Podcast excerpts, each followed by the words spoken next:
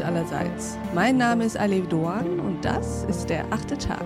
Schön, dass Sie dabei sind.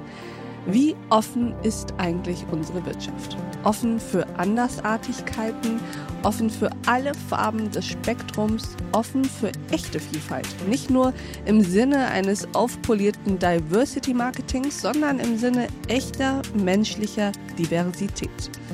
Offen zum Beispiel auch für Menschen mit Behinderungen.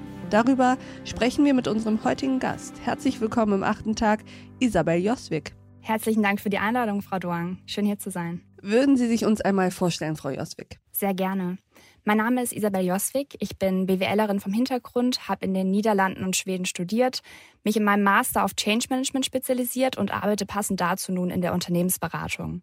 Ich bin betroffene Legasthenikerin, habe keinen nachgewiesenen Behindertenstatus, da ich meine Lernbehinderung im Kindesalter durch privilegierte Förderung weitestgehend mildern konnte, setze mich heute dennoch als Ally für Menschen mit Behinderung spezifisch für deren Teilhabe und Chancengleichheit im ersten Arbeitsmarkt ein. Und genau deswegen sind Sie auch heute hier. Sie sind gekommen mit einem Plädoyer. Ein Plädoyer dafür, dass Behinderungen und weibliche Attribute, wie Sie das nennen, in der Wirtschaft normalisiert und langfristig akzeptiert werden. Was genau meinen Sie eigentlich damit? Genau, im heutigen Podcast würde ich mich gerne auf Ersteres fokussieren, auf Menschen mit Behinderungen.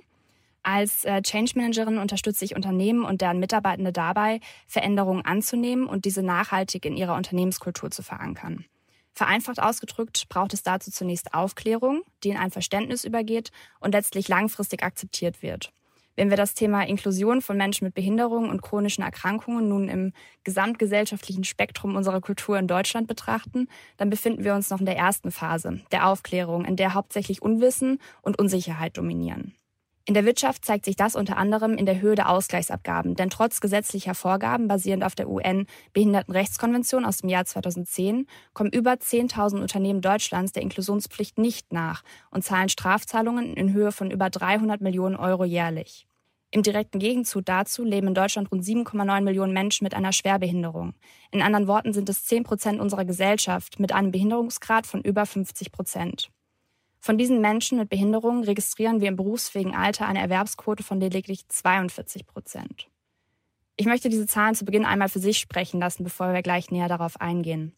Wenn ich das Problem jetzt also einmal zusammenfasse, dann stehen die Opportunitätskosten aufgrund des exklusiven Verhaltens der Wirtschaft in keinem Verhältnis zu dem Potenzial, das entstünde, würden Menschen mit Behinderungen besser inkludiert. Heute möchte ich also insbesondere Bewusstsein für strukturelle Diskriminierung schaffen, auf die Problematik der Differenzierung des ersten und zweiten Arbeitsmarkts eingehen und erste kleine Lösungsvorschläge für Unternehmen unterbreiten, warum sich Inklusion eben nicht nur aus sozialer, sondern auch aus ökonomischer Perspektive bezahlt macht.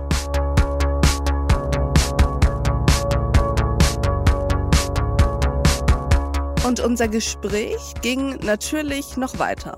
Unter anderem haben wir hierüber gesprochen. Durch meine Einblicke in die Wirtschaft als Unternehmensberaterin bin ich tatsächlich in vielen Dialogen mit Unternehmen und ich glaube, dass vielen die Vorteile gar nicht bewusst sind. Denn Menschen mit Behinderungen bringen ja wahnsinnig tolle Qualifikationen auch an den Arbeitsplatz, auch in puncto Produktivität, Unternehmenskultur, so viele Vorteile, die viele Unternehmen nicht auf dem Schirm haben. Wir haben viele Arbeitsplätze, die einfach wenige Schrauben bedürfen, um auf die individuellen Bedürfnisse der Menschen einzugehen. Ich empfehle Ihnen, die gesamte Folge dieses achten Tags zu hören. Auf thepioneer.de oder in unserer neuen Pioneer App. Ich wünsche Ihnen noch einen schönen Abend. Ihre Alef Doan.